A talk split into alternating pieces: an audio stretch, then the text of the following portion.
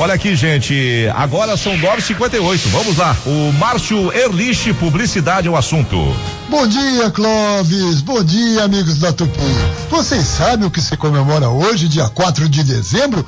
É o dia da propaganda. Pois é, a data que homenageia todos esses profissionais que ficam quebrando a cabeça para planejar, para criar, para produzir e para resolver em que veículo, se é no rádio, no jornal, na TV, no outdoor, nas redes sociais, que vão aparecer as mensagens para o recado dos anunciantes chegar até você. A gente aqui, claro, não pode deixar de mandar os parabéns a todos os nossos ouvintes que vivem nesse meio desafiador que é a propaganda. E a melhor homenagem que eu posso fazer aos profissionais de propaganda e de marketing é elogiar como cada vez mais esse setor não é só para vender, não, é também para melhorar o mundo.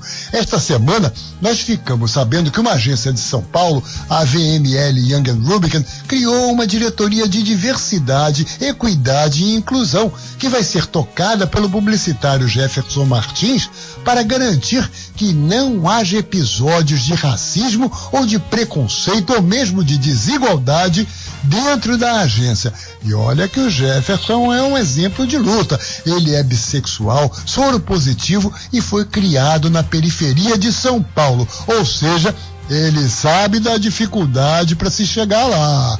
E essas mudanças também acontecem nos anunciantes, meus caros.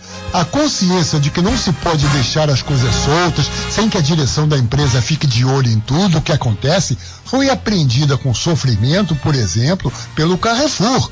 Vocês acompanharam a história do João Alberto morto em Porto Alegre por seguranças do supermercado. As reações foram tantas que na semana passada o Carrefour se mexeu e criou uma área para estimular a diversidade e a inclusão. E o mais bacana é que nenhum dos membros deste comitê é funcionário, ou seja, não vai ter medo de ser demitido se falar a verdade. Tolerância zero ao racismo e à discriminação, já decretou o Carrefour.